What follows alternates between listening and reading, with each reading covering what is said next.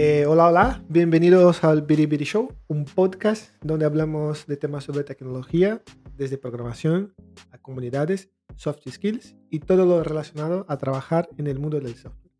Mi nombre es Mateos Maravesi y estoy junto a Pela.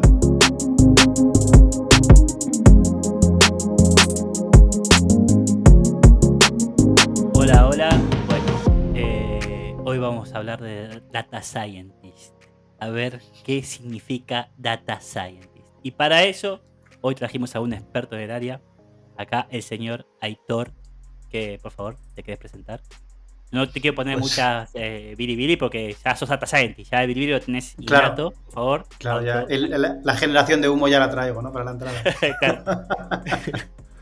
Eh, pues no, yo soy, soy Aitor y trabajo como Data Scientist actualmente y ha ido migrando mi figura a lo largo de, toda mi carrera profesional hasta, hasta lo que es hoy en día, que es un batiburrillo de, de habilidades y conocimientos.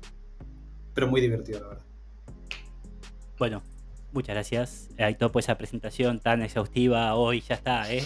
Se lució. Se ve que hoy tuvo que hablar mucho, está cansado. Eh, está gastando saliva, Aitor, está ahorrando ahí las palabras, está muy bien. Está economizando sus palabras. Y No, es que a lo acá- mejor igual así a pedir a un Data Scientist precisión. ¿Nos puede decir en una oración qué es Data Scientist? Ha tirado fuerte, ¿eh? Buah. ¿Qué es? No, eh, yo creo que depende, es una definición que depende mucho de la organización en la que esté la persona y también depende mucho de cómo esa persona entienda que es eh, un data scientist. Yo la verdad es que a lo largo de todo este tiempo me he encontrado gente que se autodefine como un programador que sabe de estadística, entonces su labor principal es desarrollar software eh, eh, acotado a una necesidad que alguien tiene que marcar y definir. Me he encontrado a gente que sabe de estadística y sabe de programación, pero no es su fuerte, su fuerte es entender problemas de negocio. Y, realmente para mí es eh, algo que baila precisamente entre esos dos extremos.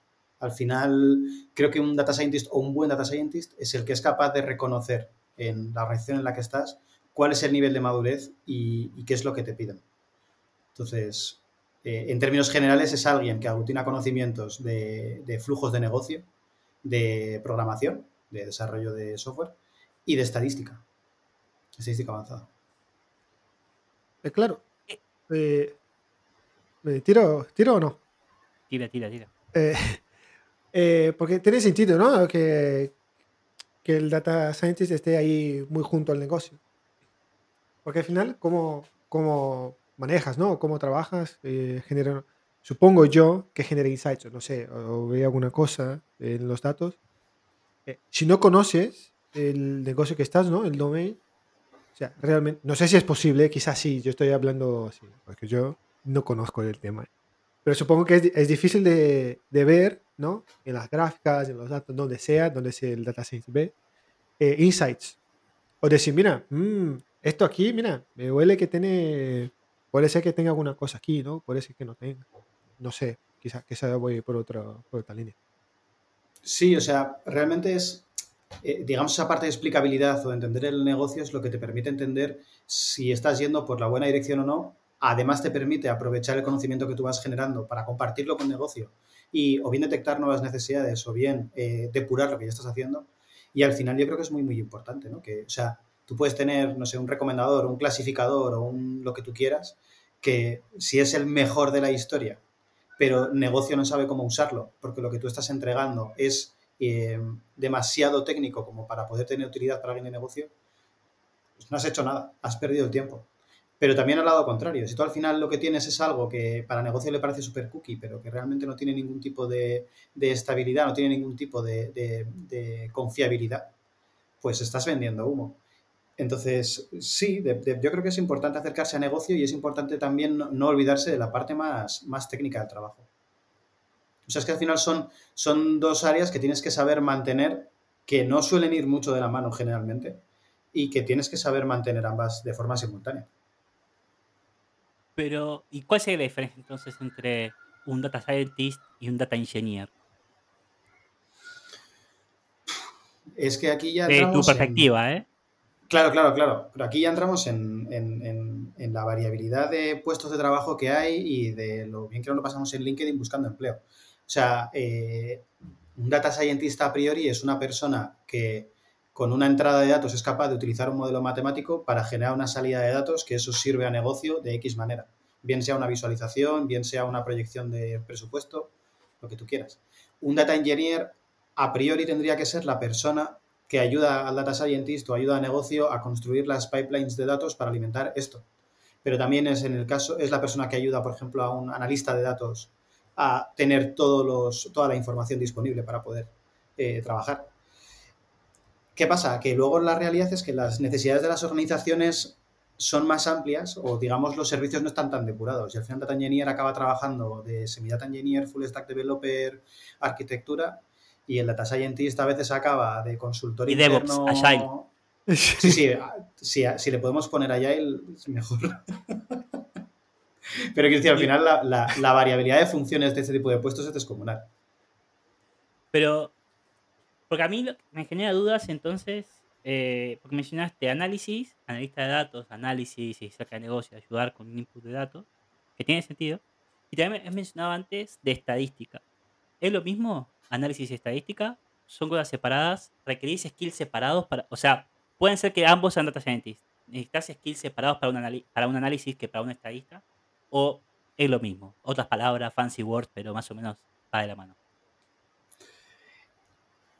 No hace falta saber de estadística para hacer visualización de datos. Si quieres hacer análisis de datos avanzado, eh, que ya requiere algo más que pintar gráficos con Power BI, saber estadística te va a ayudar muchísimo a entender lo que estás haciendo, a darle una explicación a negocio y a hacer mejor tu trabajo. Y para nada, o sea, para nada es el mismo puesto de trabajo ni son fancy words eh, con el trabajo de un data scientist. Sí que es cierto que como data scientist tienes que saber analizar datos, pero no por ello tienes que saber desarrollar dashboards para, para negocio. Pues muy bien, ahí voy yo, ¿eh? Ahí tiro yo. Es decir, eh, puedo ser un data science, un data scientist, perdón, porque data science es, es la cosa, ¿no? Bueno, Bueno, quizá puedo ser un data quieras. science también, ¿eh? Eh, Ojo, eh. ¿Es la disciplina vos sos el disciplinador? Eh, puedo ser un data scientist. Si no, no codeo, o sea, si no tengo, o sea, si no, no codeo, si no, no tengo, no tengo conocimiento de cómo va la cosa, sí, no, cómo, cómo es. O sea, si puedes ser data, data scientist sin programar, Efectivamente. yo si lo consigues te quiero ver. Quiero decir, eh, hay- tiene que haber seguro. De hecho, me imagino que los hay. Eh, la realidad es que muchas de las tecnologías que usamos hoy en día en la parte de data science no son nuevas. Eh, el concepto de redes neuronales no es nuevo, es bastante antiguo. Pero eh, eso es una cosa, quiero decir, hay mucha gente que está trabajando en la parte de investigación y que va a trabajar a lo mejor como data scientist haciendo no sé qué historia, y entonces su, su principal interacción es una pizarra, pero se me haría raro que en ningún momento lleguen a programar para ver el comportamiento de eso. O sea, ¿Puedo- me parece una indispensable. Tira, tira. Eh, pregunta para Mateus en este caso. Si puedes definir Para mí, pero invitar al Aitor, ¿eh? sí, sí, no, no, pero no, no, no.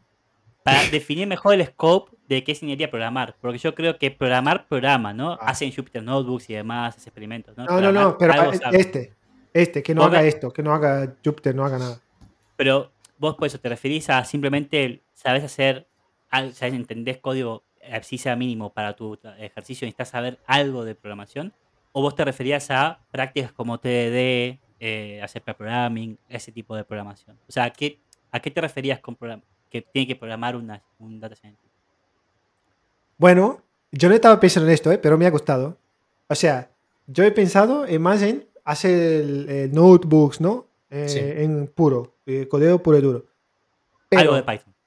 algo de Python, ¿no? O sea, tranquilito. No, a ver, programar hay que programar. Eso es inevitable. O sea, Ok. aunque programes mal en un notebook, pero eso sí que. O sea, no, tú no, no te puedes flipar y pensar que tú vas desde una mente maravillosa y entonces vas a no programar y todo esto va a ocurrir mirando una pizarra blanca. O sea, programar, obviamente, que se programa mucho y mal. Sí, sí, sí. Bueno, Claro, entonces, entonces la, ahí. la parte 2 entonces es esta que me has preguntado.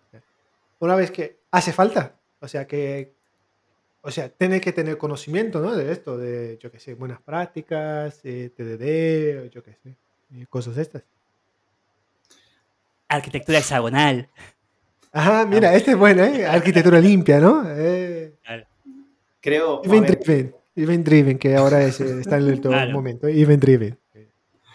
No, a ver, sí que favorece mucho. Y sí que es cierto que al final, si tú trabajas en un equipo, el hecho de que tú seas buen programador va a facilitar que una vez tengas claro qué es lo que hay que implementar en producción, eh, ese des- desarrollo sea más rápido. Pero yo ahí, por ejemplo, y esto es un debate interno que tenemos ahora mismo, eh, en- en- al menos en, en la persona que estoy, hasta qué punto TDD, que parece como que es la panacea a la hora de programar, es realmente eh, útil o es un stopper a la hora de experimentar. Quiere decir, si yo estoy intentando probar si una idea tiene sentido, yo no necesito que el código sea resistente en el tiempo por si viene luego otro developer y hace cambios en un notebook. Un notebook es, es un, generalmente es código de usar y tirar. Yo ahí voy a hacer eh, pruebas, voy a hacer experimentos, voy a hacer el código más guarro que puedas imaginarte y si veo que funciona, dependiendo de lo bueno o mal desarrollador que haya sido o haya tenido cuidado durante el desarrollo de ese notebook, me habrán quedado mejores o peores anotaciones para luego poder partir ese código e implementar, no ese, sino un código que hace esa función o esas funciones que yo he definido en el notebook. Entonces, me parece que es importante ser buen programador, pero no es eh, indispensable que seas un full stack developer o que seas el mejor dev con una capacidad de, no sé, de arquitectura de software descomunal para poder trabajar como data scientist. Creo que si te centras más en eso, probablemente es porque tienes una visión de tu trabajo más de developer que de data scientist. Eh, a, ver, para resumir, podría ser, ahí está la diferenciación entre un data engineer y un data scientist. El data engineer capaz está más del lado de las prácticas de implementación, de arquitecturas limpias, como decía Mateus, TDD y demás, de cómo desarrollar esa idea. Data scientist está más del lado de eh, entender mejor esos datos, analizar, hacer las hipótesis, por ejemplo, ¿no? ¿Qué estamos buscando, ¿no? O, leer conclusiones a partir de esos datos, ¿no? Capaz esta la diferenciación sería, data engineer en, en este caso sería más el skill de programador y del otro lado tenés más el skill de saber qué hacer con esa información. Sí, sí, o sea, a ver, es, es inevitable que un data engineer va a tener un mayor conocimiento de no solamente de programación, sino también de arquitectura y, y de, y- y de sistemas en general. Pero, mm, o sea, entonces inevitablemente acaban sabiendo programar mejor con data scientists, que es gente terrible programando. Pero mm, Pero está más Sí, lejos sí, producto, igual está más lejos del negocio, digamos. sí, sí, sí, por Es ahí. supuesto. Entonces ahí sería el Sí, sí, nexo. sí, yo creo que es- scientist trabaja en Es que al final lo que tú estás, definiendo más el rol que a veces se vende como Machine Learning Developer o cosas del estilo, que es gente que sabe de Data Science lo justo para entender el código y que de lo que se encarga es de poner ese código en producción. Entonces ellos saben de arquitectura de software muchísimo y entonces cogen un notebook escrito por un loco y te lo transforman en un software que funciona bien. Hay veces que como esa figura no existe, se lo come el Data Engineer. Pues sí, supongo que, que esa es la diferencia a lo mejor, sí, sí, sí, de acuerdo. Eh, yo estoy de, y bueno, y yo estoy de acuerdo con esto, ¿eh? Eh, la- o sea, para experimentar, o sea, prototipos, o sea, lo- ¿para qué voy a hacer TDD? O sea, esto para mí no tiene sentido, ¿eh? Pero esto también... Ahora, Joder, pero tira, tira. hay un, hay, hay un, hay un problema, ¿eh? Y el problema no es hacer o no TDD en prototipo, cosas así. El problema está en el momento que te dicen, ah, este prototipo tiene buena pinta, mira, mira qué hacemos. ¡Pum! Producción.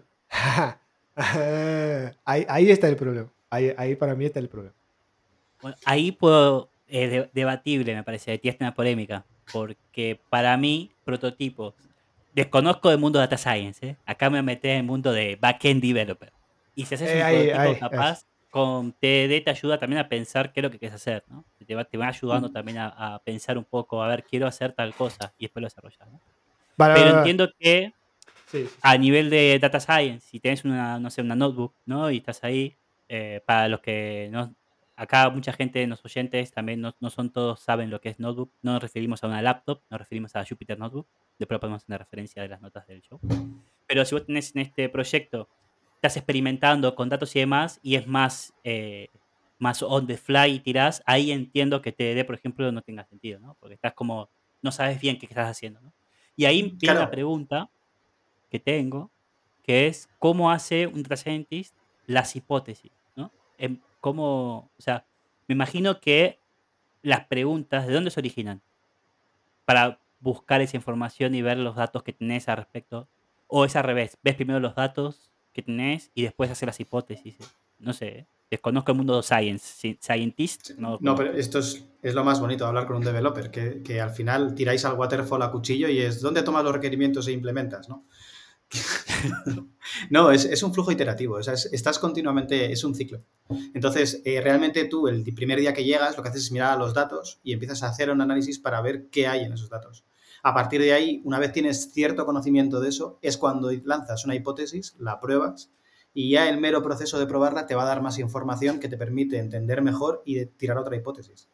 Y vas, no sé cómo decirte, es un ciclo en el que evalúas y ejecutas, y evalúas y ejecutas. Entonces, realmente es, eso, es, un proceso además bastante creativo, en el que de alguna manera, o sea, no creativo de, fumarse un porrillo y disfrutar de, la tarde, sino realmente de, de, tener una mente un poco abierta y entender qué puede estar pasando o qué puede estar significando la información con la que alimentas el modelo o cómo la puedes transformar para que la abstracción que tú haces luego de, ese, de esa información sea matemáticamente más ajustada a la realidad. Entonces, la verdad es que es, es eso, es ensayo-error. Y eso no sería entonces lo que... Yo he visto a veces el rol de data mining, minería de datos. ¿Está más asociado a eso? ¿O eso es otro, otro espectro totalmente humo y no existe? ¿O eso era muy 2008? Data mining, hasta donde yo sé, y ojalá venga alguien y me corrija, eh, hasta donde yo sé, data mining es la gente o los procesos que se encargan de extraer la información. O sea, son temas de pues, web scrappers o, cosas del estilo. ¿Y no, es... descubrir un poco qué hay ahí? Y ver, explorar un poco de exploración y ver qué hay? ¿O no? ¿O no related? bueno, es que al final es, es que eso es parte del proceso de data science. Quiero decir, al final tú tienes que entender la información que tú tienes y tienes que entender cómo se relaciona eh, consigo misma y qué información te has dejado fuera y cómo la puedes transformar. A esto se le llama feature engineering y es, yo te diría, la parte más importante de cualquier desarrollo. O sea, cuando la gente habla de que estamos desarrollando un modelo de predicción, una red neuronal, es irrelevante. Realmente, el, el de hecho, hay veces que surge más la, broma, ¿no? De, no, es que he hecho no sé qué red neuronal convolucional y bla, bla, bla. Es irrelevante el, tómame la distancia, ¿eh? pero es irrelevante el modelo. Realmente lo más importante son los datos, la forma o la estructura que tienen los datos. O sea, tú puedes convertir un problema de regresión, de, de calcular cuál es un valor óptimo, lo puedes convertir en un problema de clasificación binaria, de si este valor es bueno o este valor es malo. Entonces, realmente es más importante el cómo tú estás pintando la información que luego un modelo de Machine Learning. Al final, un modelo de Machine Learning lo que va a hacer es intentar optimizar el error y va a tener distintas formas de hacerlo. Y a lo mejor sí, en casuísticas concretas, corner case, sí que es mejor uno que otro. Pero el peso principal de cualquier proyecto de este tipo son los datos y el cómo los, representas, desde luego. Eh, pues muy bien. Esto, data mining, me a veces me acuerdo de los. Eh, hay gente que hace esto en el Stack Overflow para hacer estudios y esto de developer. Eso está bien. Eh, mm. esto me gusta. Eh, pero bien, bueno, entonces estamos hablando de todo esto, de data science, data engineer. y tú, Héctor, ¿qué, qué más te gusta en hacer este, esta parte de data, data science? ¿no? ¿Qué más te, te llama la atención? Extraer los datos. ¿qué más te, gusta hacer en esto? Nada, puede ser nada, ¿eh? Puede ser, no, no me gusta. ¿eh? La verdad es que mirar al vacío mientras me, me mezco en una silla y No, eh... no, lo que más no me gusta ¿no? Puede ser parte. Mm, mm. Es un proceso cognitivo, estás pensando, ¿no? Claro, es como hago las reuniones. No, la verdad es que hay una parte que disfruto muchísimo y es precisamente traduciendo, eh, sobre todo los, los, problemas de, que tenemos a nuestro lado, llevarlos hasta el otro lado y viceversa. Em, hay una percepción a veces, yo creo, creo una mala percepción de que es como eh, lo que yo hago es tan complejo que tienen que entender la complejidad quien, tiene, quien está delante y tiene que tener el mismo nivel de comprensión del problema que tengo yo. Entonces, te hago una explicación ultra técnica y ultra densa para que eh, tengas toda la información en la cabeza, ¿no? Y al final yo creo que eso es un error. Creo que al final tu explicación, a más sencilla sea, si el que está delante tuyo se entiende, eh, aunque sea la raíz del problema o la raíz de lo que estás explicando, es la parte más útil. Y sí que es cierto que eso te aleja un poco de la técnica. Por eso decía antes que es importante saber mantener ambas, porque si todo lo que te dedicas a traducir, hay un momento en el que ya no hay nada que traducir. Entonces, a mí, ya te digo, lo que más me, me gusta es, por una parte, eso, es eh, eh, hacer esa especie de puente y por otra parte, y esto me parece, es que me lo paso como un enano, es precisamente el traducir eso, lo que viene desde fuera hasta una representación numérica que tú digas, vale, si lo represento de esta manera obtengo este resultado, si lo transformo un poquito consigo un mayor nivel de sensibilidad o puede que puedo incorporar este otro tipo de información para tener una forma distinta de, en la salida de los datos y esto me puede permitir obtener un mayor nivel de precisión. No sé, em, son las, las, dos patas realmente, ya digo, a mí este trabajo, por lo variado que es, eh, me encanta en su conjunto, es muy divertido. Eh, ah, bueno, qué bien. Y... Yo te animo a venir, Mateus. O sea, en serio. No. yo, mira, yo, eh, yo, sé tirar, hacer eh, gráficas con. El, ¿Cómo se llama esto? Ay, ay se me fue el nombre de la librería. No, no, no, en Python. Eh, ah, ah, se me fue. Con Matplotlib. Eh, Py, no, eh, PyPlot, ¿no? ¿Cómo se llama esto? Hay una Py, librería. Sí, PyPlot, sí. Matplotlib, sí. Y está bueno, ¿eh? O sea, Aquí tiro la polémica que me ha costado mucho más que de 13, mucho más simple. Pero creo que es por el hecho de ser en Python, no tener Pues ya luego vas a encontrar librerías que te permiten hasta que sean eh. la gráfica interactiva, que tenga botoncitos, o sea, ahí hay un mundo por descubrir para ti. y... Yo quiero decir que con Excel haces todo esto, ¿eh? Pero bueno, siguiente. Ah, bueno. ya que te... Cinco clics, yo estoy... bueno. Completamente de acuerdo, ¿eh? O sea, yo creo que todo esto es una sobrecomplejización de Excel. Sí. Que todo lo demás es justificar sueldos. Eh, sí, eh, intenta, eh, intenta abrir un Excel de 200 megas. Ahí me llamas, ¿eh? Me dices. Intenta abrirlo y ahí me dice, ¿eh? Que lo haga Data Engineer. ah, ahí, ahí, encontramos el rol. Ahí, está la diferencia. Eh, y, bueno, en este hilo, o sea, esto que has mencionado, ¿no? De traducir, eh, no sé, pero yo hago un poco la, no sé, quizás es erróneo, pero yo hago un poco la conexión también con, con la seniority, ¿no? O no, yo qué sé, porque a veces, eh, o sea, tener, no sé, pero tiene que conocer un poco de lo que, lo que está hablando, ¿no? Para darle contexto al negocio la gente que no, no sabe. Entonces nosotros mismos, bueno, yo ya he tirado un montón de veces, ¿no? Eh, no quiero decir lo que estoy haciendo en concreto, ¿no? Pero tiro, ah, mira, esto es una refactorización, ¿no? Ah, mira, esto es muy difícil, esto es el otro. Sí, pero eso no es comunicar. Tú ahí estás intentando decir algo para que te dejen en paz. Y no es lo mismo. Claro. Tú ahí te estás intentando sacar la comunicación de encima. Y, yo creo que precisamente eso es un error que a veces se produce cuando la gente incorpora, la gente, las empresas incorporan a un data scientist. Y es que es, toma, eh, hazte cargo de esta movida y ese señor está allí en un sótano trabajando, sale de ahí y lo único que tiene es un muro comunicativo porque nadie entiende qué coño hace ni para qué sirve. Y al final muchos departamentos de I+.D. acaban teniendo a gente buenísima trabajando en unas cosas impresionantes que no usa nadie. Entonces, no es como que tú tengas que ir de vendemotos de departamento en departamento, pero es importante que tu interlocutor entienda qué estés haciendo. Pero no que entienda que estás trabajando, sino para qué le sirve. Que, ¿Por qué eh, vas a tardar una semana más? O si has decidido que vas a incorporar, no tengo ni idea, datos de vuelos para hacer la predicción de, no tengo ni idea, el volumen de demanda, que entienda de qué manera le va a servir. Y eso hay veces que yo creo que se olvida mucho. Esa cercanía de no, comunicarte para que te vayas, sino comunicarte para que te quedes, para que lo entiendas. Para mí esa es la clave. Comunicación. Creo que es un skill que Data Scientist tiene que tener. Comunicación. Me ha pasado trabajar con otros Data Scientists en el pasado que básicamente era andar a saber lo que están haciendo, ¿no? y nuestro equipo que era de, análisis de datos, ¿no? Y estábamos haciendo como el platform team de análisis y demás de datos. Hablar con otra scientist era así, mejor, sí, sí, después le hablamos, ya, después, dejarlo ahí tranquilo, no sé, nadie sabe qué está haciendo, dejarlo mejor ahí. Y, y parte era la de communication skill, ¿no? Lo que decías vos, señor editor, ¿no? A veces eso es para que no te moleste, ¿no? Como para sacar afuera que no vengan. Y esto termina siendo contraproducente, al final no ayuda a nadie. Eh, es importante para mí este foco en la comunicación, así que 100% ahí, de acuerdo. Pero te voy a hacer una pregunta, dos preguntas. Y las preguntas son eh, cambiando el topic y random. Puse en Google Data Scientist y me salieron dos preguntas muy curiosas. Y asumo que esto mucha gente se está preguntando, así que vamos a hacerle caso a Google. Y es, ¿Are Data Scientists smart? ¿Son inteligentes Data Scientists? Primera pregunta. Y la segunda pregunta es: si eh, data scientists happy? Si son felices. Así que, a ver si tenés la respuesta. ¿Son inteligentes y son felices o no? Eh, creo, creo que si es una, no es la otra. Eh, no, ahora, ahora en serio. Eh, no sé si son inteligentes. O sea, creo que es un trabajo complejo y creo que es un trabajo que requiere de muchas habilidades y además muchas veces por el nivel de novedad que suponen las empresas tiene más hype y tiene más indefinición que un trabajo que lleve funcionando en la industria a los 50 años.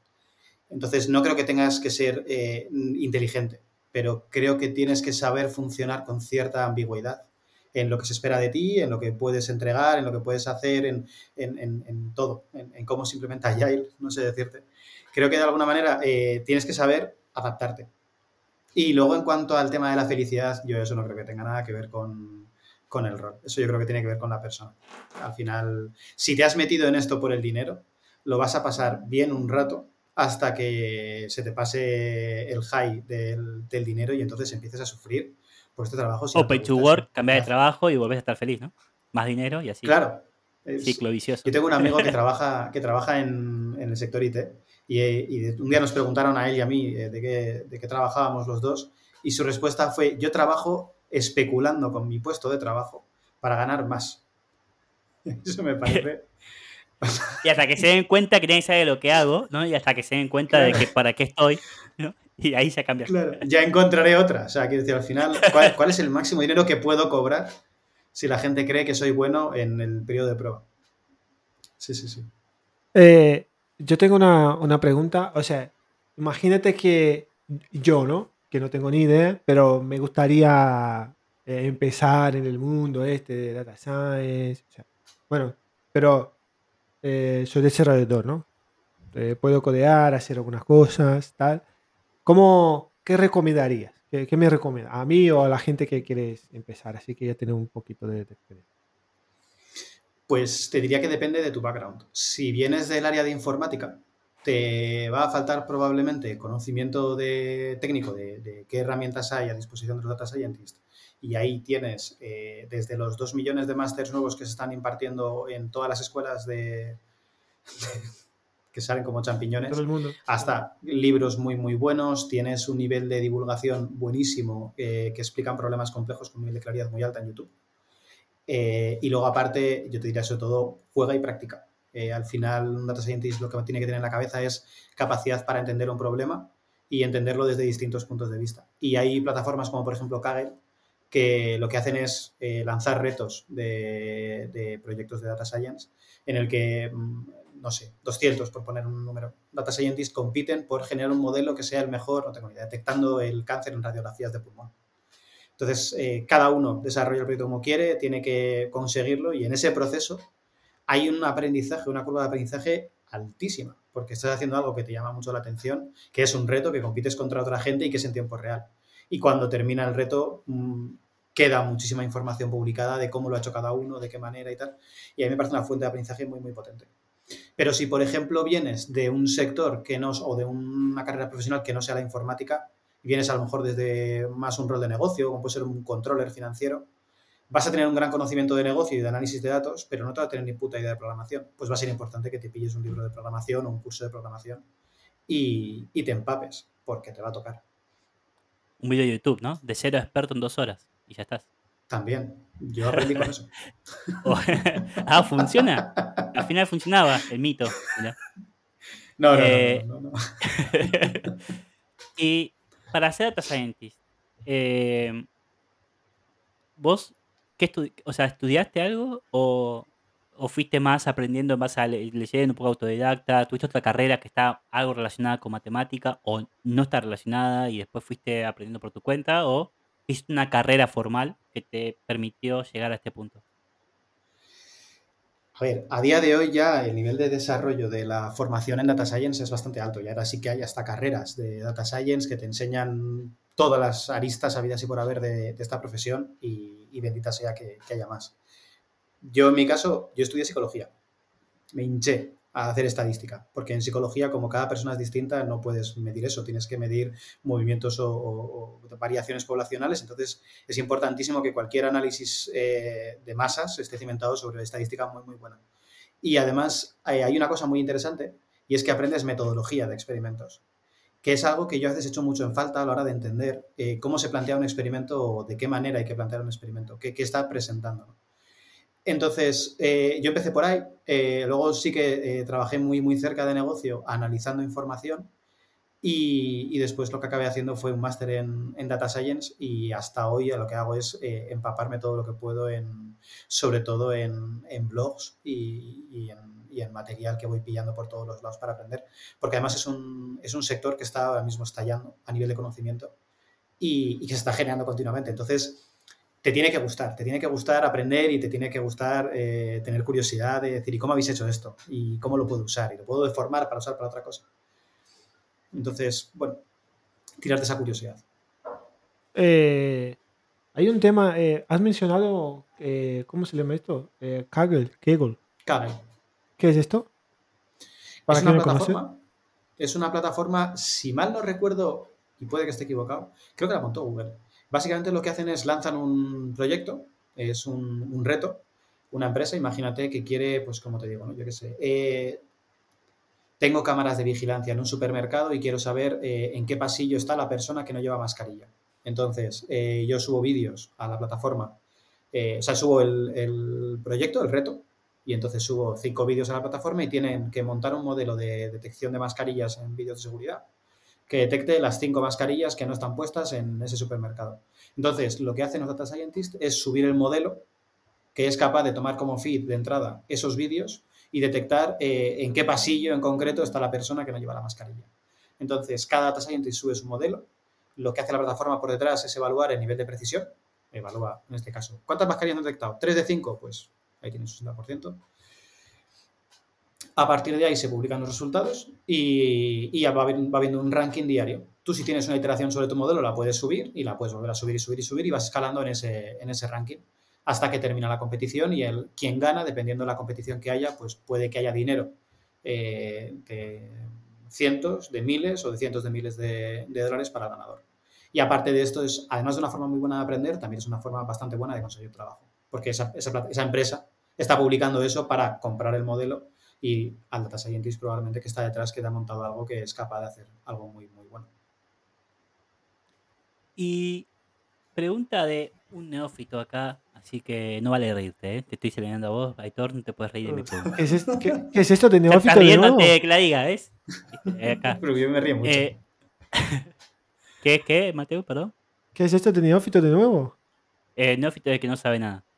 Ajá, bueno, oh, eh, yo soy uno. Eh, uh, eh, vos, de tu experiencia, de tu eh, posición y de tu rol, ¿no? Como data scientist, ¿crees necesario o, mejor dicho, ves aconsejable que todas las empresas que tengan un equipo de desarrollo también tengan data scientist o tiene que ser muy particular algo si no tenés un problema que estar resolviendo, o sea, si tienes algo muy simple, no sé, sos un, no sé, algo que no use machine learning, no tengas modelo de predicción, no tengas ningún tipo de modelo. ¿Te sirve un data scientist también? ¿Es aconsejable tener eso? ¿O solo cuando tengas necesidad de hacer eh, artificial intelligence y redes neuronales y vender blockchain y hacer cosas así mágicas, de random y, cosas, ¿cuál es un data scientist? Yo creo que tienes que poner un data scientist en, la vida, en todo. Para pasear al perro, para mejorar tu relación de pareja. Eh, allí donde lo pongas todo va a ir mejor. no, la realidad es que eh, a veces se comete ese error de si pongo un data scientist o, o, un proyecto de inteligencia artificial, porque hay veces que se arrancan eh, por cualquier persona. Que decir, no hace falta que seas data scientist para poder coger un modelo de, de y tirar ahí un modelo de clasificación y que te haga cosas. Eso es, una librería, o sea, no, requiere de conocimiento de, prácticamente de casi nada. No, eh, no depende de eso. O sea, depende al final del nivel de madurez o qué quieras conseguir con tu empresa. Si no tienes nada y no tienes la necesidad comercial de vender inteligencia artificial por vender eh, y, y, te quieres meter en esto, realmente la potencia de esto no está en la inteligencia artificial en sí o en el rol en sí. Está en la automatización de procesos o en, o en, sí, o en la reducción de costes. Entonces, yo te diría, mete primero un data analyst si no hay ningún tipo de nada de cero. De cero, cero, empresa 1800, eh, antigua de narices. Mete un data analyst que te haga dashboards. Y cuando la gente esté mirando, que la gente diga, ¿y yo puedo hacer una predicción para el mes que viene de esta línea? Y entonces que le den al botoncito del Power BI de hacer predicción y empezarán a jugar con los datos. Y a partir de ahí, ese tío o esa tía empezar a tener un conocimiento más profundo de la información que está navegando la empresa y podrá empezar a proponer eh, probablemente cambios en los procedimientos internos para poder justificar de un data scientist. Hacerlo al revés es tener a un señor y esperar que te cambie la vida porque esté allí sentado. Y eso es un error garrafal y sobre todo un chorreo de pasta necesario que sea data scientist lo va a cobrar encantadísimo. Entonces, eh, sería al, revés. Primero tenés un data scientist y después tenés un equipo de desarrollo, ¿no? Porque te puede, si estás muy cerca del producto, te puede llegar a servir incluso para hacer la discovery, ¿no? De tu negocio, si es viable o no el, negocio también, o no está relacionado tampoco a eso. Digo, por ejemplo, vos tenés. Sí.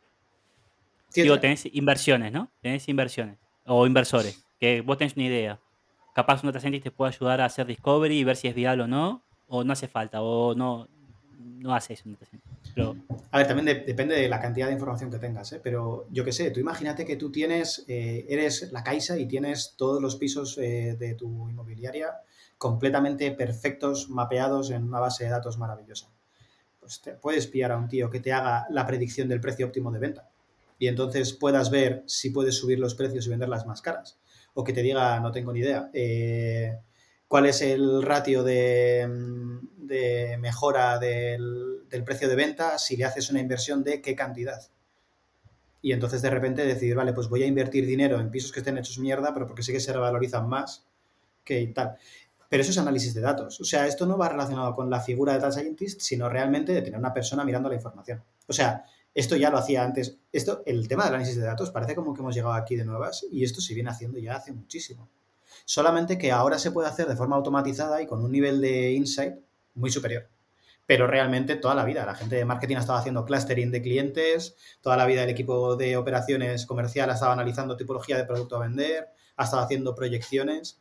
Entonces, realmente lo que estamos haciendo desde la parte de Data Science es a veces automatizar y a veces obtener un mayor nivel de precisión en, esas, eh, en esos análisis. Cuando ya el nivel de madurez es alto y ya hay muchísima más información, entonces ya te puedes venir arriba. Eh, yo tengo una pregunta que has mencionado de librerías, ¿no? Esto es una librería, tal, no hace falta. Aquí la pregunta que yo tengo es, ¿hasta qué punto tienes que conocer eh, las librerías? mejor dicho, ¿tienes que conocer las librerías o tienes que conocer para qué sirve cada eh, tipo de red? No sé si son todas las redes, ¿eh? pongo aquí, yo qué sé. si ¿Redes dices neuronales? Por ejemplo. No sé si hay otro tipo ah. de cosas, pero bueno, no sé. Sí, o sea, a ver, es que una red neuronal realmente, o sea, tipos sí hay, pero es más que nada por eh, ejemplificar a nivel conceptual para qué suelen servir. No, eh, las librerías no, no, tienes que saber eh, cómo están montadas, mm, digamos, por debajo. Es, hay librerías que son verdaderos casi software enteros en cuanto a la cantidad de funcionalidades y de, y de cosas que traen al propio lenguaje pero sí que creo que es importantísimo que entiendas eh, qué limitaciones tienen, que entiendas eh, para qué sirven o qué es lo que están haciendo. Hay muchas veces que coges Keras y le pones ahí cuatro parámetros y le dices ahí un dataset entrenar, predecir, y eso te está haciendo una red neuronal súper chula, súper guapa, mandas un mail y dices, he entrenado una red neuronal que hace una clasificación y acierto el 90% de los resultados. Y dices, ya, pero es que el 90% de los resultados que ya estabas teniendo eran positivos. O sea, tengo una experiencia, anécdota, es cuando estuve cerca de, eso, era probar, no hagamos XGBoost, no hagamos linear regression, no hagamos tal cosa, bueno, probemos, vamos random. Y había un porcentaje de precisión 95, 97, 90, no sé. Y había, no sé, 88. Y yo leyendo blogs no tenía ni, idea de Machine Learning, pregunté a todos ahí, ¿y esto qué significa? Nadie sabía. Un data scientist, no, esto no sé. Este número es bueno porque es alto. Ok. Entonces probé Exibus porque lo leí en Google que ganó un premio, qué sé yo, y no tenía ni idea de lo que hace. Pero probé y de golpe pasó a tener 95. no sé qué significaba, ¿eh? por ciento. Y le pregunté y estaban todos aplaudiendo. Y yo pregunté, bueno, ¿pero qué significa? ¿Esto es bueno o malo? ¿Cómo sabemos que es bueno? ¿Qué significa? No importa, pero es más alto el número. Y eso fue mi único acercamiento que tuve y dije, este rubro no es para mí. Vuelvo a mis crudos ellos tranquilo, mis if, que sé lo que está pasando y gracias. Hasta ahí llega. Ese fue mi único contacto que tuve con Machine Learning. admito decirlo. No fue el mejor, pero... Pero ¿no te parece maravilloso que hay una persona que, que puede soltarse semejante frase y no hay ningún problema?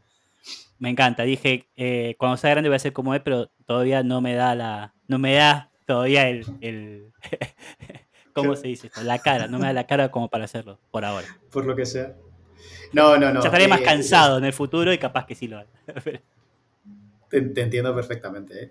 Eh, no, lo de 95 es el nivel. Es, generalmente suele ser, suele ser generalmente la precisión, pero no siempre. Si tú tienes un problema de clasificación y tú tienes que decir de 100 fotos cuántos perros hay y has acertado los 50 perros que vienen, tu precisión es del 100%. ¿Qué pasa? Que si tú tienes 100 fotos de perros y tienes que hacer, y perdón, tienes 99 fotos de perros y un gato, y tú estás mirando la precisión, si el modelo dice que siempre son perros, va a tener una precisión del 99%, pero es que el modelo es, es incapaz de distinguir un perro de un gato. Entonces, medir la precisión per se no es eh, la panacea, no, es, no lo es todo. ¿Qué pasa? Que hay muchas veces que es como, mira este número, está súper cerca de 100, debe de ser buenísimo, quiero decir, ¿qué quieres cobrar? ¿100 o 95? Bueno, la verdad que yo 100. Pues todo lo que sea por ahí, mejor. Y eso es un, es un problema. Y el modelo lo hacen personas también, ¿no? Que tienen su bias. Entonces también es un modelo que capaz tiene bias, ¿no? Y ahí también hay que tener cuidado con, ese tipo de cosas, ¿no? Porque digo, por ejemplo, si en tus datos, eh, bueno, ha pasado con Apple, ¿no? Con el card que eran, eh, si eras mujer, por más que ganes, tengas más ingresos, te daba menos límite de crédito que si eras hombre, porque asumía que si sos hombre ganabas más, ¿no? Hay un bias muy grande ahí y capaz eso también es eh, la importancia de tener diversidad ¿no? en, tu, en tu equipo que hace este tipo de, datos y demás para tener distintos puntos de vista y modelos, o no. Eso no es importante. O sea, creo que es importante la diversidad en términos generales, pero yo me imagino que el data scientist que ha estado entrenando eh, el modelo para hacer el tema de, lo de los créditos no se ha parado a pensar, pero no sé, no sé hasta qué punto si hubiera sido mujer se habría parado a pensar de este posible sesgo de, dentro de los datos de entrenamiento. Porque no se te ocurre, o a lo mejor sí, Igual, precisamente eso es eh, uno de los puntos de impacto dentro de, la diversidad en un, equipo de desarrollo, que es que todo el sistema está sesgado y entonces la humanidad entera está tendencialmente dando menos créditos a las mujeres que a los hombres o a los de una raza versus los de la otra. Pero es que el problema ahí de base no es el modelo, no es el data scientist, es que los datos de entrenamiento son los datos de la realidad, el problema es la sociedad la que, la que está generando ese, ese bias. Dicho esto, a mí me parece súper importante tener gente en el equipo que te contradiga, que te haga challenge, porque, porque al final es lo que tú dices. Tú puedes tener una percepción de la realidad y lo que tú has planteado tiene sentido. Y si no hay alguien que venga con un planteamiento opuesto a, a hacerte challenge, puedes no estar viendo que tienes un defecto a la vuelta de la esquina. Sí, sí. Pasó parecido con, creo que fue con Amazon. Amazon entrenó un modelo también de, era, era un modelo de, creo que era de regresión para calcular la probabilidad de contratación de un candidato cuando mandaba el currículum. Y entonces el modelo se volvió ultra racista y además ultra machista. Entonces básicamente establecía que hombres de 40 años, de 1,80 caucásicos, a ser posible ingenieros, obtenían, era más probable que obtuvieran un puesto de trabajo. Eso es estadística. Eso no es, eh, o sea, no sé cómo decirte. Hay un modelo de machine learning detrás Claro, es un modelo de machine learning detrás que lo que ha hecho ha sido ejemplificar, claro. Hay un bot, ¿no? que hizo Microsoft en Twitter que empezaban, lo empezaban a alimentar los, los trolls de Twitter y se puso ultra racista, xenófobo, era todo, era todo, todo junto. Claro. Pero es que es, eso, o sea, realmente cuando hablamos de que el Machine Learning o, Big Data en general es bueno, Big Data no, que la inteligencia artificial y demás y todo esto que hay aquí es estadística avanzada, es que es esto, es la estandarización de lo, de, lo que ya haya. Entonces es importante con qué alimentas para que la estandarización te sirva para hacer predicciones. Si estás eh, entrenando un modelo eh, con gente ultra racista, el modelo va a salir racista, o sea, no le puedes pedir peras al Pues muy bien.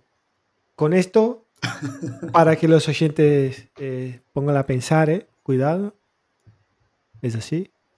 Eh, ¿Dónde puede eh, que, bueno, cerramos. ¿Y dónde puede encontrar, Aitor? pues me pueden encontrar en, LinkedIn o, por ahí, en alguna ciudad del mundo. Pero, pero decirle cómo, ¿no? O sea, como LinkedIn barra, yo qué sé, o nombre, Aitor. yo soy Aitor Alonso García, eh, me pueden buscar por allí, yo estaré encantado de, responderle, sea recruiter o no también. Así que no hay problema. Vale, perfecto. Bueno, eh, ok. Y antes de, bueno, de pasarle a Pela, ¿tenés alguna recomendación de libro, de, yo qué sé, de curso, de, eh, Pues- yo qué sé, de serie, yo qué sé, de- para la, quien está ahí, quiere adentrar en este mundo?